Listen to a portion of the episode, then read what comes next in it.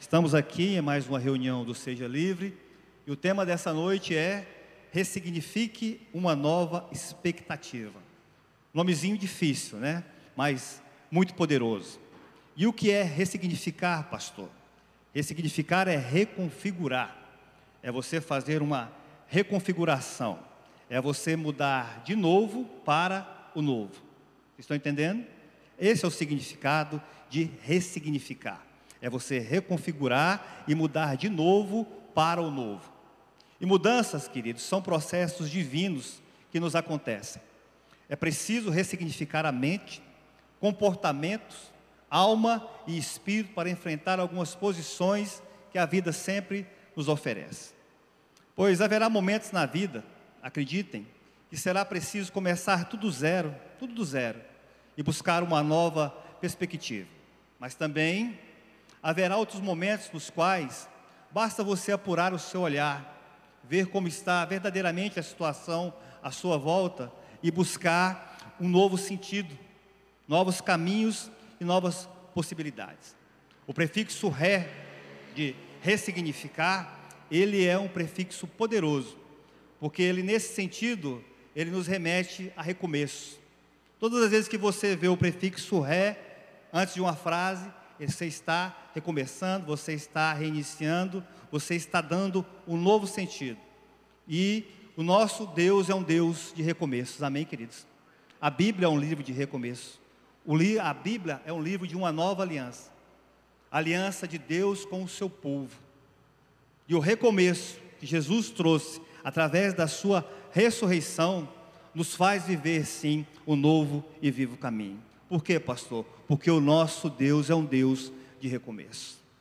E esse tema ele é muito pertinente, porque ressignificar, queridos, é você dar um novo sentido à sua vida, a coisas, a alguém. Muitas vezes nós estamos abatidos, preocupados, achamos que não temos mais motivos nem para viver. Mas quando olhamos para a cruz e entendemos o significado da ressurreição, nós entendemos que temos chance de recomeçar, de abrir o nosso coração para o novo de Deus. Então, ressignificar é isso, é dar um novo sentido a algo, a coisas que você já viveu no passado, mas que hoje em dia ainda te prende.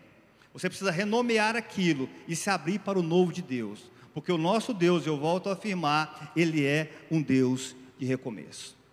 Agora, nenhuma ressignificação, ela vem de forma indolor. Sempre vai doer, pois muitas coisas acontecem meio a dores, a mudanças. E acredite, mudar dói. Mudar dói. E você vai precisar renomear. Você vai precisar dar novo, dar nome a algo novo. Mas pastor, eu vivi tal coisa na minha vida, mas aquilo te angustia, aquilo te preocupa, aquilo te traz lembranças ruins. Mas Deus te trouxe aqui essa noite para te dizer que aquilo que você viveu no passado, Ele quer que você coloque algo novo sobre aquilo. E viva.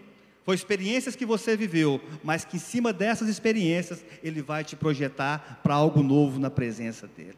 Nada foge ao controle de Deus. E às vezes o inimigo, e a palavra de Deus nos diz isso, o diabo, o inimigo das nossas almas, ele quer nos prender, ele quer nos paralisar por coisas que nós vivemos no passado. Mas eu digo uma coisa a vocês aqui essa noite, meus irmãos: cabe a nós decidirmos se uma crise existencial, uma crise financeira ou uma crise emocional, e na vida, tenha certeza disso, nós vamos passar por muitas. Nós vamos passar por muitas. Estamos vivos. A pastora Meire falou agora há pouco, um texto que eu pego todo tempo para o meu coração. Jesus disse: Na vida tereis aflições, mas tem de bom ânimo eu venci o mundo.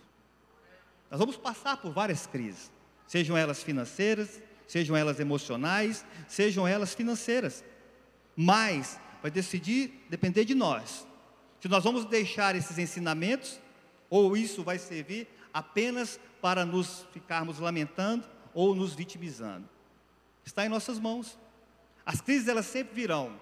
Mas vamos escolher o quê? Vamos escolher nos abater ou vamos olhar e buscar soluções. Nada vai nos abater. Por quê? Porque nós temos Cristo em nosso coração. Ele é o nosso general de guerra. E se Ele está à nossa frente, é Ele que luta e peleja as nossas lutas. E Ele nós temos a vitória. Amém, queridos? Se olhamos para a cruz e entendemos o significado do preço que foi pago por ela, nós sempre vamos renomear e ressignificar aquelas coisas que tentam nos paralisar. Essa tem que ser a missão do crente. Pastor, mas eu passei por tanta coisa na minha vida. Há um propósito. Há um propósito. Em tudo há um propósito. Se eu for perguntar para cada um que está aqui essa noite, quantos não passaram por crise ou estão passando por crise? Mas você precisa olhar, olhar para frente e não se lamentar ou se vitimizar. É olhar para Jesus e continuar a prosseguir, porque Ele venceu e se Ele venceu, nós vamos vencer. Amém, irmãos? E esse é o tema de hoje: ressignificar. Mas entenda que existem alguns episódios que eles são mais difíceis. E é verdade.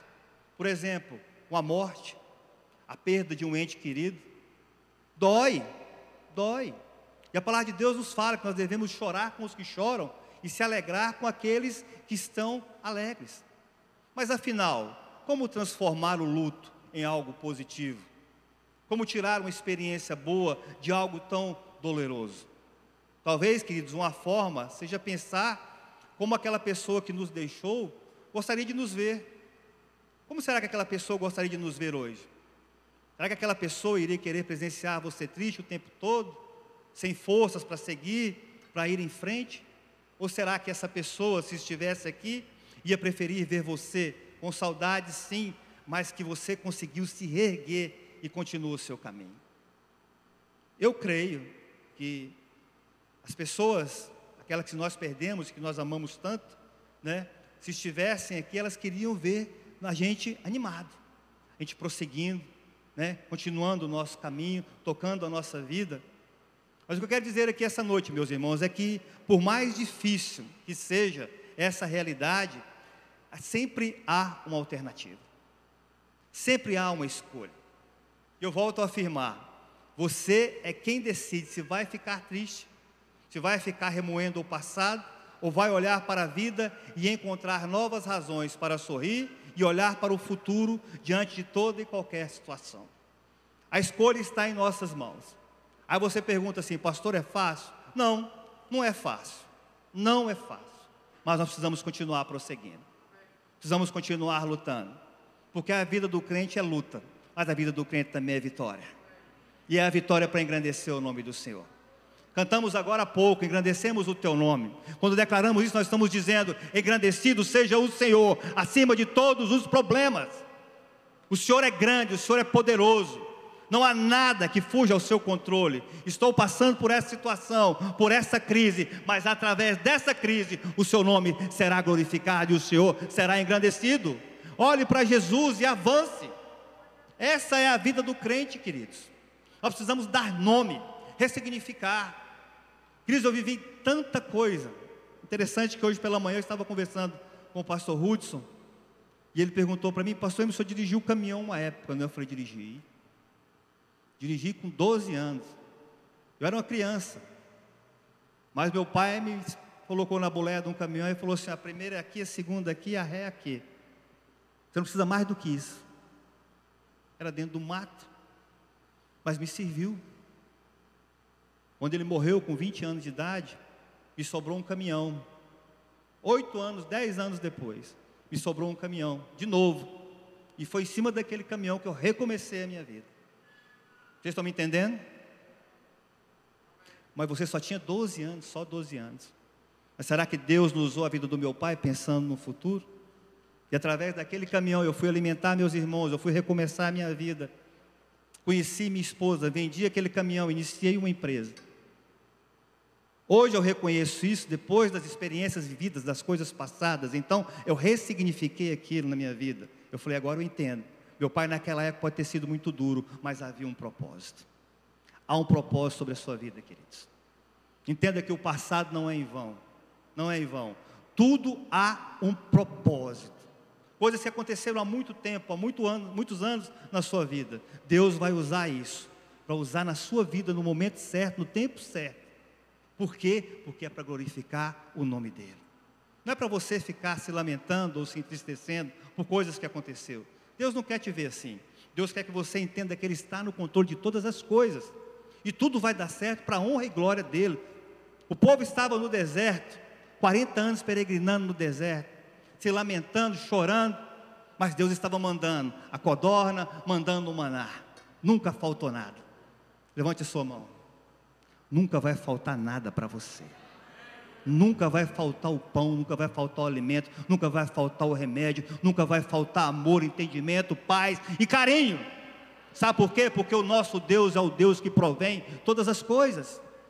E Ele quer que você se mantenha firme, que você se mantenha forte. Por mais que venha a murmuração, por mais que venha a lamentação, quando vier, você anula isso e glorifica o nome dEle. Deus, eu estou passando por isso aqui, mas eu creio que há um propósito e o nome do Senhor será engrandecido. Deus quer usar a sua vida. Pastor, será que Deus quer usar a minha vida? Quer. Quer e quer usar de uma forma linda. Como, pastor? Do seu jeito. Onde você está?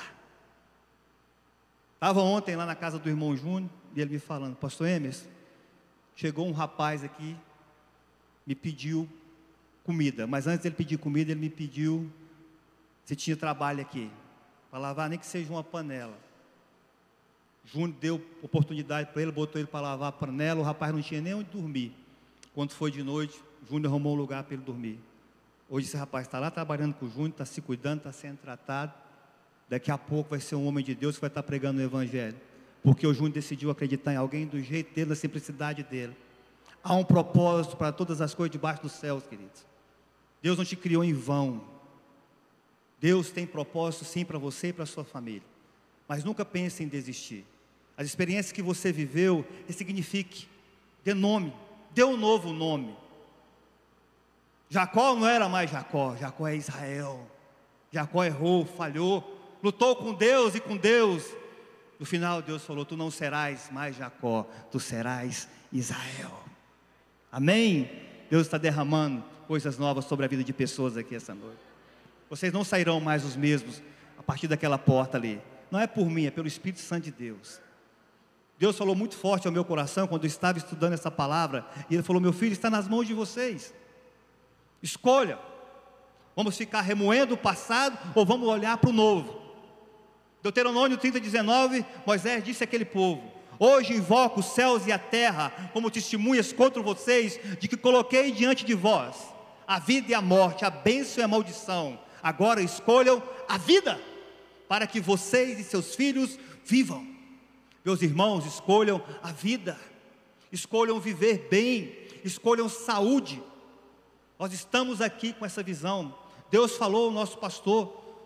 Nós conversamos hoje pela manhã, falou assim, pastor Lemos, o que é saúde? Tem que perdoar, escolha saúde, perdoa. Tem que amar, escolha saúde, ame. Não fique remoendo, não fique lamentando. Traga saúde para o seu coração, traga saúde para a sua mente. Vamos viver a vida de uma forma saudável. E foi o que Moisés disse aqui: escolham a vida para que vocês vivam. E Jesus disse: Eu vim para que todos tenham vida e a tenham em abundância. Amém, queridos? Essa é a vida que Deus tem para nós.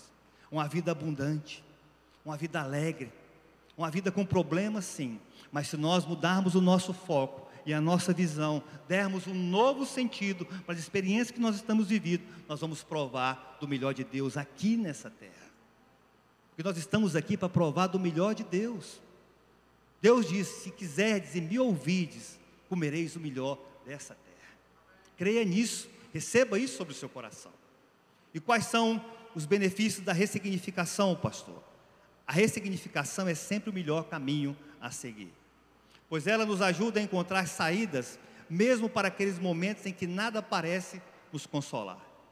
Dar um novo sentido às situações pelas quais passamos nos faz olhar para o lado bom, quando a impressão é que só existem coisas ruins para extrair.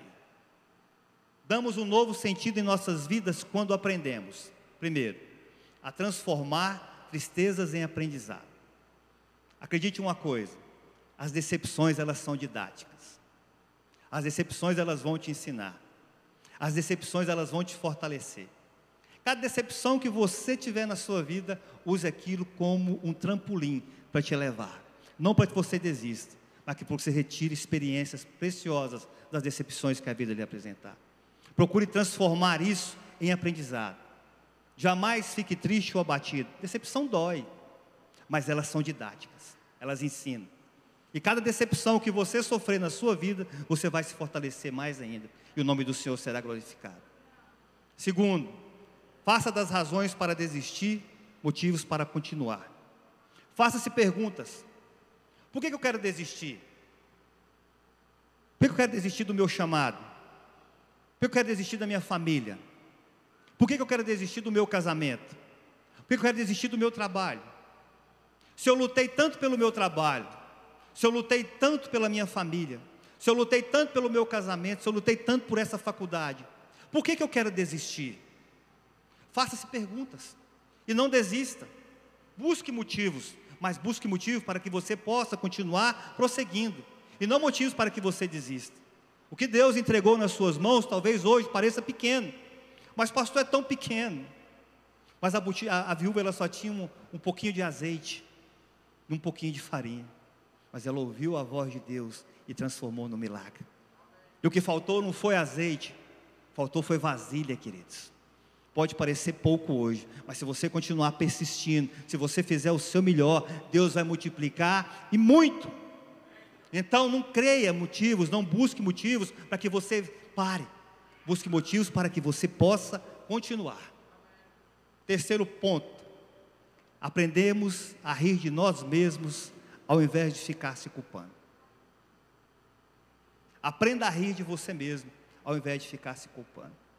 Queridos, isso é libertador. Isso é libertador. A partir do momento que você parte, aprender a rir dos seus erros, das suas falhas, dos seus fracassos, você vai se sentir livre. Quantas vezes eu já errei, já falhei, já fracassei, já falei besteira aqui nesse altar, ia para casa abatido, sabe o que eu falo? Peço perdão e continuo, acho graça. É, realmente falhei. Porque todo mundo erra, todo mundo falha. Ninguém é perfeito, só Deus é perfeito. Não se abata por isso, aprenda a rir disso, porque isso vai te libertar. Entenda que nada acontece por acaso, e assim deixamos de ficar reclamando da vida. Deixamos a comparação, buscamos a motivação certa e não duvidamos da nossa capacidade em Deus. Quando nós aplicarmos isso na nossa vida, nós vamos entender que é mais fácil ressignificar as coisas, de dar um novo sentido para aquilo que está tentando nos abater. Eu quero passar para você aqui algumas dicas, algumas dicas para que você aprenda a ressignificar. Vocês estão me entendendo aqui, gente? Amém? Glória a Deus. Dicas para você aprender a ressignificar. Primeiro, olhe para trás e siga em frente. Como assim, pastor? É necessário você olhar para trás e seguir em frente. Muitas pessoas pensam que o primeiro passo para a ressignificação é passar uma borracha em tudo o que aconteceu e agir como se nada tivesse acontecido. Não é assim. Por mais que seja doloroso, você precisa olhar para trás e tentar tirar algo de bom desse passado. Isso não significa que você deve ficar preso a ele, muito pelo contrário. Isso significa que você deve estar bem resolvido com o que passou e continuar seguindo em frente. Foi o que eu falei agora há pouco. Não passe uma borracha no seu passado. O seu passado precisa ser uma referência para aquilo que você vai aplicar lá no futuro. Vocês já, já, já ouviram uma frase que fala assim: dando murro em ponta de faca, aprendendo sozinho? Muitos tiveram que pessoas ao seu lado que ensinaram mas muitos tiveram que aprender sozinho, errando, aprendendo, errando e aprendendo, errando e aprendendo. Mas aquelas lições lá do passado, elas podem ser aplicadas hoje. Porque você não vai mais cometer aqueles erros que você cometeu no passado, porque agora você está mais forte. Você adquiriu experiência, você adquiriu músculo. Então, não desista. Olhe para trás, mas siga em frente. Segunda dica: respeitar a sua própria história. Respeite a sua própria história. Todos nós temos uma história. Um acúmulo de acontecimentos que fez chegarmos aonde nós estamos. Este passado precisa ser respeitado, independentemente daquilo que temos enfrentado lá atrás. Você pode ter vivido mais situações dolorosas do que o outro, mas isso não o faz mais merecedor do que ele. Pastor, mas eu sofri tanto, e o fulano de tal não sofreu tanto, e hoje ele está mais longe do que eu. Não se compare. Cada um tem uma história. Às vezes nós vemos a foto, mas não vemos o filme. Você não sabe o que, que aquele irmão passou, o que, que aquele irmão lutou para estar onde ele está hoje. Procure saber o filme, não veja só a foto. Ore por ele, agradeça a Deus por ele estar onde ele está hoje. Porque se você agir assim, você também vai conseguir alcançar o que ele alcançou. Às vezes nós olhamos para o vizinho e pensamos, poxa, mas eu sofri tanto na minha vida, eu continuo sofrendo, eu estou passando por tantas coisas e fulano de tal tem avançado mais do que ele. Será que ele não sofreu da mesma forma que você, ou até pior? Às vezes nós olhamos para a casa de um amigo, para o carro de um amigo, poxa, mas esse aí vive bem, olha só a vida desse, desse cidadão, e a luta que ele viveu, e o que ele passou, o preço que ele pagou. Você precisa saber disso, porque se você saber como ele agiu, isso vai ser um motivador para você também. Você também vai se motivar. Visitei uma casa de um irmão, semana retrasada. Casa linda, casa linda. Começou a conversar comigo. Pastor Emerson, quando eu mudei para cá, minha casa era desse tamanhozinho aqui, não tinha nada. Morei um tempo na casa da minha sogra, aí fui trabalhando, fui comprando, fui construindo, fui reformando, fui ajeitando tal, tal, tal, tal, tal, tal. Na hora Deus falou comigo. Você acabou de saber do filme. Você estava vendo só a foto. Vocês estão entendendo? Em tudo há um processo, em tudo há um tempo. Você precisa aprender a passar pelos processos, a entender os tempos, para que você também possa colher de uma forma sobrenatural. Não antecipe os processos, não faça nada errado, porque o nosso Deus não aceita de nada errado. Nosso Deus, ele age naquilo que é certo. Faça o que é certo. Honre o nosso Deus. Seja um bom homem, seja um bom pai. Honre seus compromissos. Faça o que é certo, faça o que agrada a Deus, porque Deus vai te honrar de uma forma poderosa. Eu quero dar um testemunho aqui, para glorificar o nome do Senhor. Essa semana, mês passado, houve uma mudança na minha empresa tivemos que assinar um novo contrato. Eu estava com meu carro quitado. Em fevereiro eu quitei meu carro. Aí, numa reunião, me pediram: você vai ter que fazer isso, isso, isso, você vai ter que investir tanto e tanto, porque agora nós vamos poder caminhar só dessa forma. Eu não pensei duas vezes. Vou vender o carro. Vou vender o carro. Porque eu não quero prejudicar ninguém. E sei que Deus vai me honrar. Se fosse em outros tempos, há 12 anos, 13 anos atrás, mas era nunca que eu vendia o carro. Mas era nunca que eu ia querer fazer a coisa de uma maneira certa.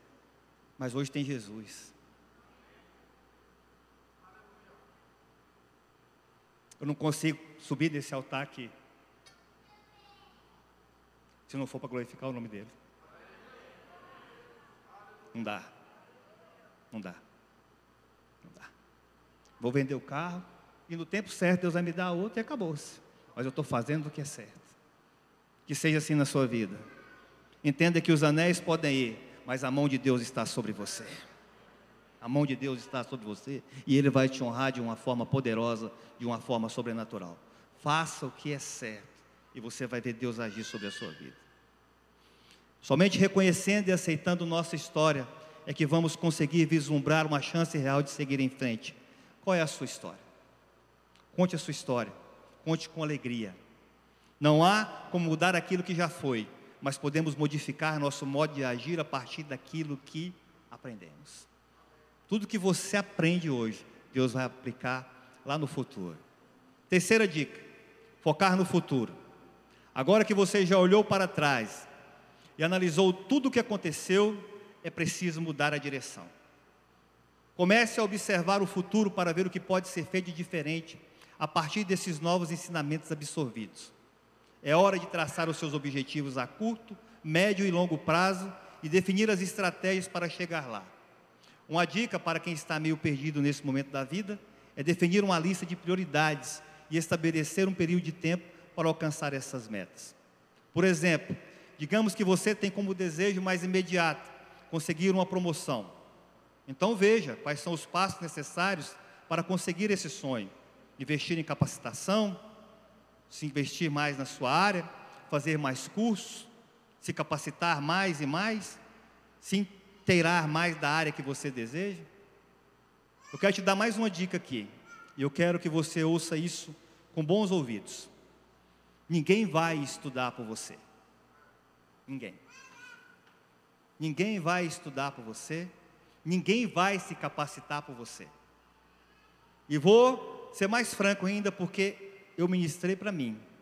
Ninguém vai fazer nada por você que você não possa fazer.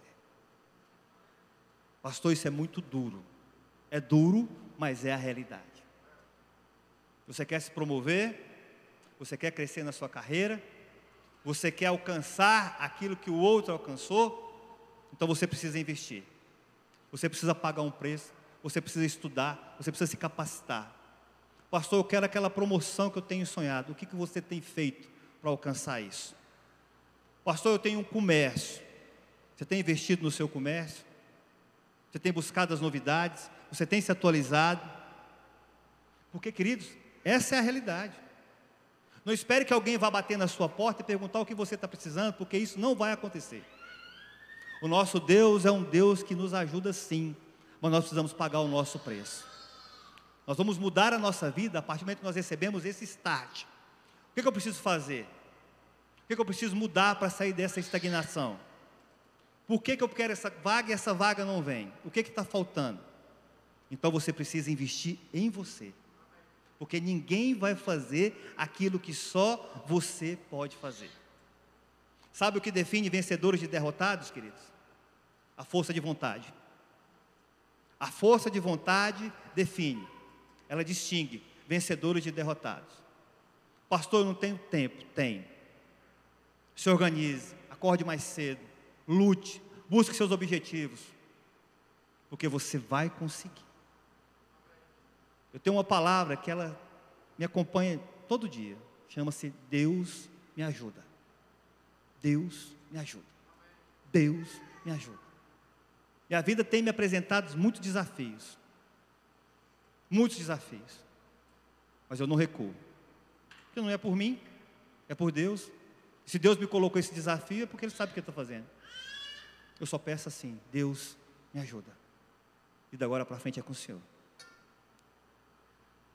Deus é Pai, Jesus é Senhor, Espírito Santo, amigo consolador. Se temos Ele à nossa volta, nós vamos ser mais do que vencedores. Amém? Você perdeu uma chance de aplaudir a Jesus.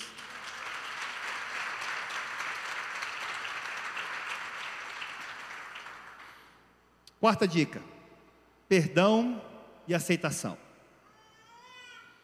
Quando algo de ruim acontece, é natural nos culparmos. A tendência é que pensemos o que poderíamos ter feito de diferente para mudar a realidade imposta, mesmo que as coisas não estivessem sob o nosso controle. E às vezes nós carregamos tanta culpa, né, queridos? Sentimos tão culpados por algo que não estava nem sob o nosso controle. Falar de novo de mim. Meu pai morreu em 92, em um acidente de carro. Eu me culpei durante muitos anos por isso. Carreguei mágoa no meu coração por isso, muitos anos, porque eu achava que a morte do meu pai tinha sido culpa minha. Por quê, pastor? Porque eu fui numa cidade e voltei. E eu pendurei a chave do carro aqui, com um gancho aqui. Até hoje eu não penduro chave, ela fica aí. Pendurei a chave aqui. E meu pai tinha que vir aqui para Castanhal para resolver um assunto. E procuramos essa chave um tempo grande demais. E ninguém achava essa chave. Para mim, eu tinha deixado a chave em tal lugar. Após uma hora, uma hora e quinze assim, ele falou assim: vai atrás de um chaveiro, porque não tem condições, ninguém acha essa chave. Eu estava muito suado, eu abri a camisa, camisa de botão, no que eu abri a camisa de botão, que eu fiz assim para refrescar, ele bateu o olho. Falou, olha a chave, onde é que está a chave? Desse jeito. Foi dentro, lá dentro, tomou um banho, voltou, bateu no meu ombro, falou para mim assim, daqui a pouco eu estou de volta. 15 minutos depois eu peguei meu pai morto nos meus braços. Vocês imaginam o que passou pela minha cabeça. E eu só tinha 20 anos de idade. Aquela culpa ficou sobre mim durante muito tempo. Muito tempo. Eu não conseguia me perdoar. Porque eu pensava, poxa, se eu tivesse encontrado essa chave, se eu tivesse deixado essa chave em tal lugar, será que meu pai não estaria vivo? Será que não é aquela. Será, o será, o será, o será? Carregava essa mágoa no meu coração, e eu tô, e eu tô trazendo isso aqui porque talvez exista alguma pessoa que essa noite com esse tipo de mágoa no seu coração. E você precisa se libertar, queridos. Você precisa se perdoar. Porque isso não estava sob o seu controle. Já era um propósito de Deus, era um, um projeto de Deus para a sua vida. Então não se culpe. Porque tem coisas que só Deus vai te explicar. Não carregue essa mágoa, não carregue esse ressentimento. Eu só consegui me libertar disso quando, 20 anos depois, eu fiz um encontro com Deus no mesmo local, na chácara do irmão João Batista. Ali Deus falou assim: Você está aqui hoje, no mesmo local, porque você precisa de restauração. Naquele dia eu fui curado. Naquele dia eu me perdoei e tirei essa mágoa do meu coração. Por quê, pastor? Porque ao nos perdoarmos, eventualmente perdoamos os outros e aceitamos o acontecido e podemos continuar tocando as nossas vidas. Se perdoe, libere perdão. Se algo que ocorreu, você não tinha controle sobre isso, Deus te trouxe aqui essa, essa noite para te falar que Ele te perdoa e você precisa perdoar também. Abra o seu coração, libere e receba perdão, porque isso é tudo que precisamos para seguir em frente em busca de nossos objetivos. Mas se nós caminhamos pesados, se nós caminhamos com mágoas, com ressentimentos, nós não vamos conseguir ressignificar as nossas vidas e dar um novo sentido para ela. Porque quando aprendemos a nos perdoar e percebemos que não temos poder sobre determinadas circunstâncias, o caminho ele fica aberto para construirmos um futuro condizente com o que acreditamos que seja melhor. Que seja assim na sua vida, meu amado e precioso irmão, minha amada e preciosa irmã. Se perdoe e libere perdão. Não carregue mágoa, não carregue ressentimento, não ande triste, cabisbaixo, porque a vida vai nos apresentar situações que nós não teremos controle. Mas quando olharmos para aquela cruz e entender o preço que Jesus pagou, o que nós estamos vivendo é muito pouco, em vista do preço que Ele pagou por nós. Amém? Receba e libere perdão sobre a sua vida. E encerrando, a quinta e última dica, e eu quero chamar aqui o Ministério de Louvor. Quero que você abra a sua Bíblia comigo no livro de Lucas 24, a partir do verso 13. E a quinta e última dica é: só Jesus pode verdadeiramente dar um novo sentido às nossas vidas.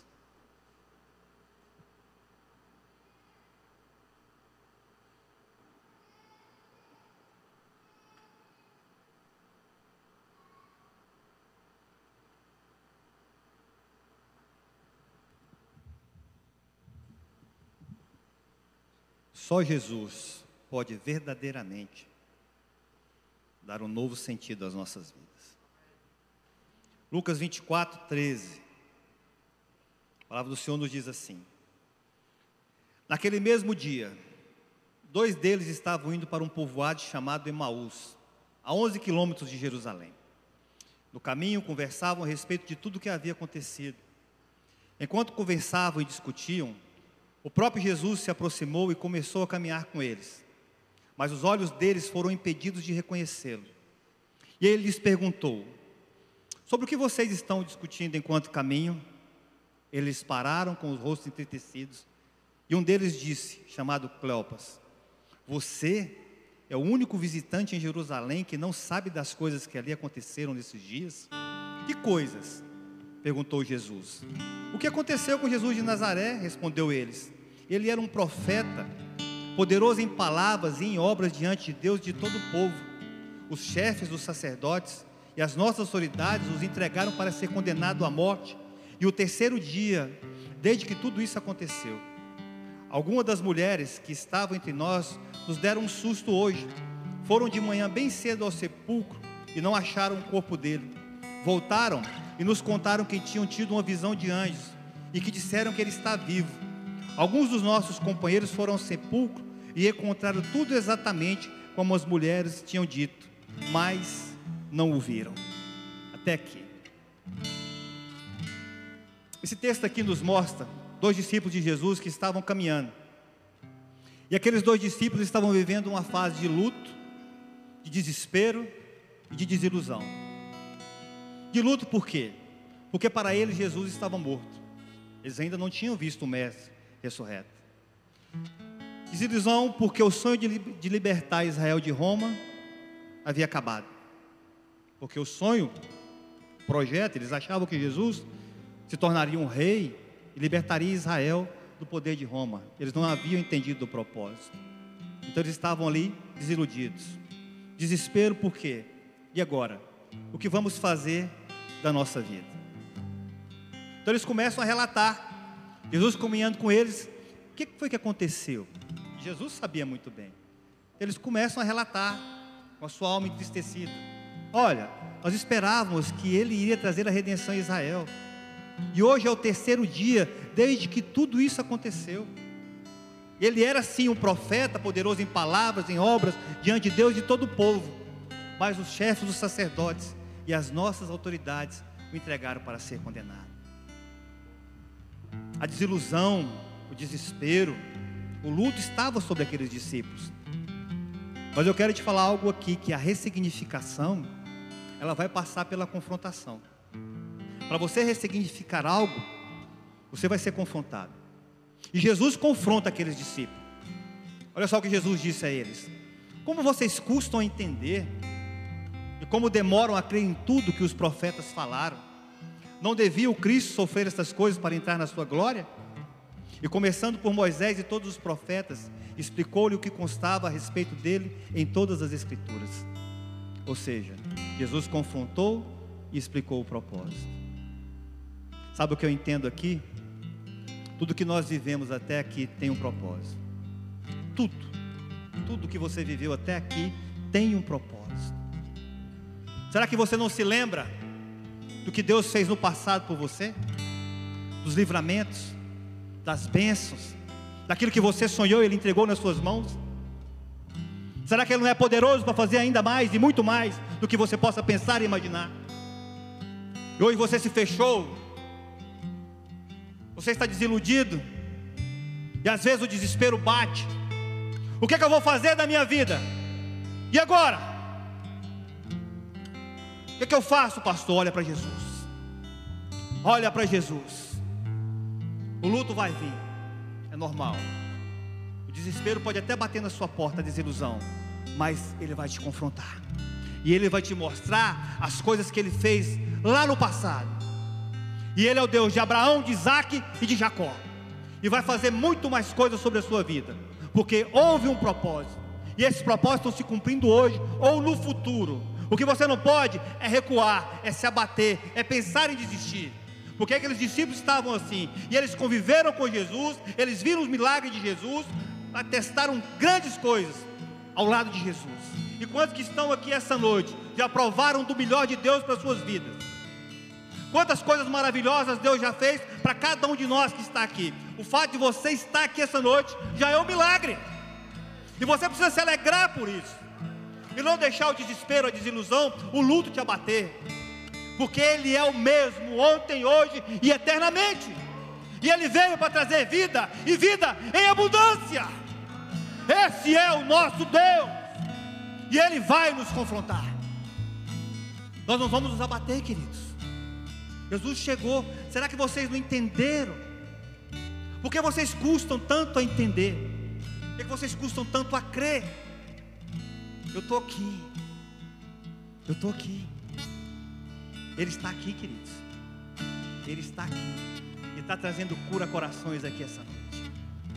Corações estão sendo curados. Altares estão sendo restaurados. Relacionamentos estão sendo recebendo um novo significado. A sua vida está recebendo um novo significado essa noite. Não foi em vão que Deus te trouxe aqui essa noite, porque Ele quer que você olhe para o seu passado, mas pense no futuro com Ele. Ele não te julga, Ele não te culpa, porque a culpa está na cruz, o pecado ficou na cruz, Ele nos traz vida, e vida em abundância, nova vida só com Jesus. E Ele continuou, o texto continua aqui, vai comigo para o 28. Ao se aproximarem do povoado, para o qual estavam indo, Jesus fez como quem ia mais adiante mas eles insistiram muito com ele. Fique conosco, pois a noite já vem, o dia já está quase findando. Então ele entrou para ficar com ele. Quando estava à mesa com eles, tomou o pão, deu graças e o partiu e o deu a eles.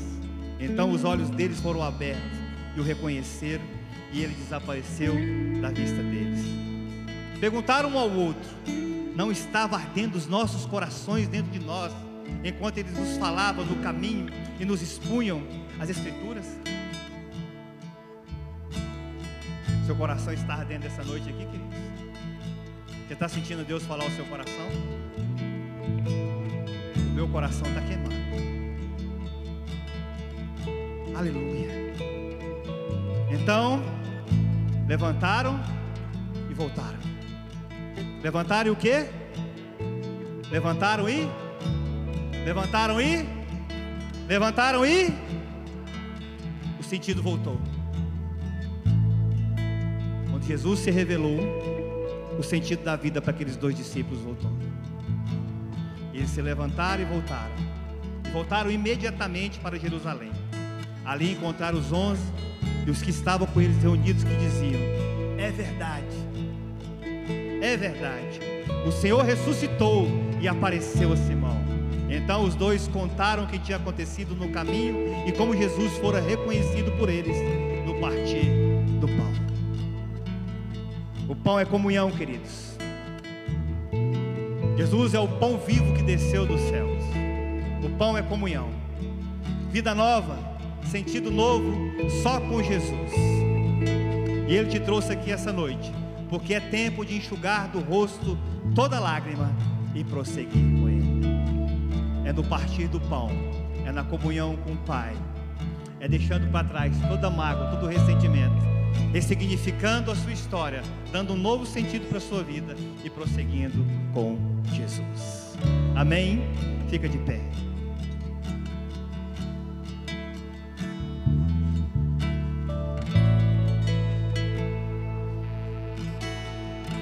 Josué 14, 10. Pois bem, Caleb falando a Josué: Pois bem, o Senhor me manteve vivo como prometeu. E isso foi há 45 anos que ele disse a Moisés, quando Israel caminhava pelo deserto. Por isso aqui estou hoje, com 85 anos de idade. Ainda estou tão forte como no dia que Moisés me enviou. Tenho agora tanto vigor para ir à guerra como naquela época. Agora Pois dai-me esta montanha de que o Senhor falou aquele dia. Pois naquele dia tu ouviste que estavam ali para expulsar os anaquins, grandes e fortes cidades. Porventura, o Senhor será comigo para os expulsar, como disse o Senhor. Que texto é esse, pastor? Finalizando. Três espias, dois voltaram com boas notícias. Caleb tinha 45 anos de idade. 40 anos depois, Deus o honrou. Deus prometeu a ele uma terra, e essa terra era montanhosa. Ele chegou para Josué e falou assim: Dá-me a minha montanha, porque eu vou subir a minha montanha. Ninguém vai subir por mim. Eu tenho o mesmo vigor que eu tinha há 40 anos atrás, e eu quero perceber aquilo que Deus tem para mim. Aquilo que Deus prometeu para mim, eu quero viver. Ninguém vai subir a montanha por mim. Eu vou subir a minha montanha, porque Deus vai me ajudar. E eu vou viver o melhor de Deus aqui nessa terra. Peça a Deus a sua montanha essa noite. Ninguém vai subir a montanha que você tem que subir. Porque Deus quer falar com você no monte. É no monte que Deus vai falar com você. É lá que você vai deixar o monte da preocupação, o monte da ansiedade, a vontade de desistir. E Deus vai te falar: prossiga, prossiga, porque nós vamos subir essa montanha juntos. Ele está renovando forças aqui essa noite. Ele está colocando um bálsamo em corações. Receba isso sobre a sua vida. Deixa para trás toda mágoa que passou, passou dê um novo significado, um novo sentido e rompa. Faça como Caleb. Deus, eu quero sim a minha montanha. Eu vou continuar prosseguindo, porque o Senhor está comigo. Oh, aleluia! Aleluia! Creia nisso. Vamos subir o um monte. Vamos subir o um monte. Oh, aleluia! Aleluia! Ele está aqui, querido.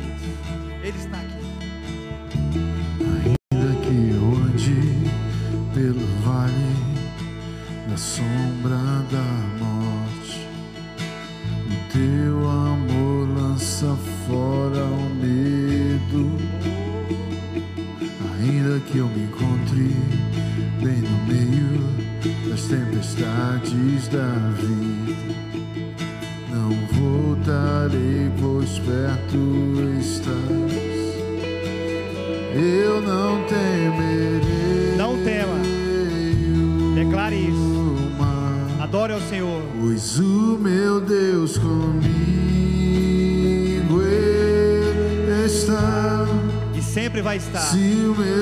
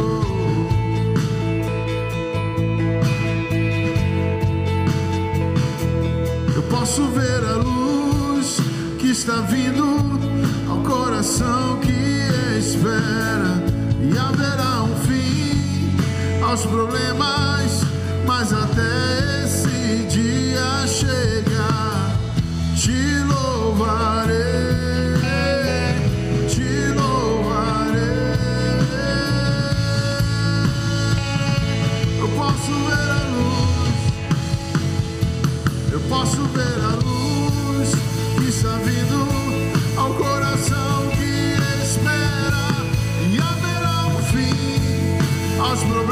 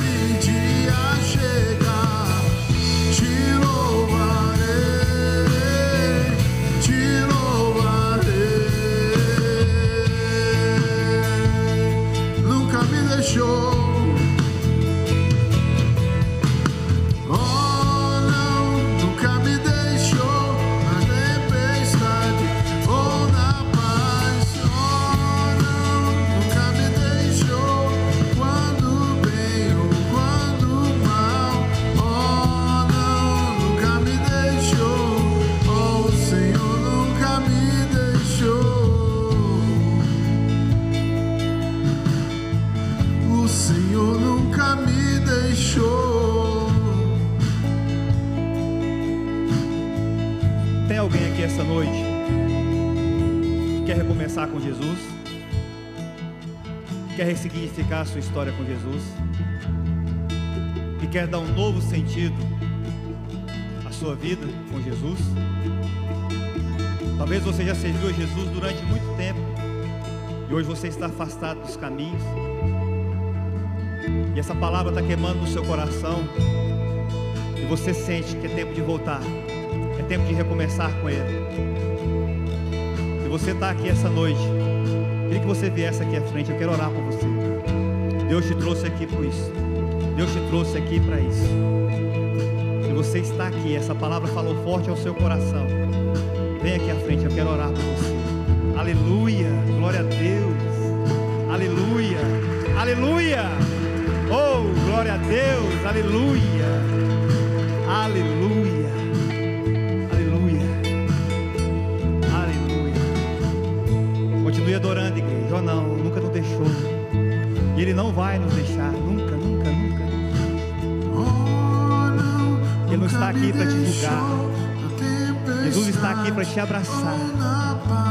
E tem corações queimando aqui essa noite. Tem mais, tem mais. Tem mais de Deus para sua vida. Tem mais de Deus para sua família. Pastor, como é que eu provo isso? Um posicionamento. Um passo seu. Ele vai dar dois diante de você. Se posicione. Volte correndo aos braços do Pai. Ressignifique a sua história. Prove o melhor do que ele tem para você. Se quiserdes e me ouvirdes, comereis o melhor dessa Eu Vou orar aqui. Se tiver mais alguém, vem, corre para cá, corre para cá. Vamos iniciar uma nova história com Jesus. Aleluia, aleluia.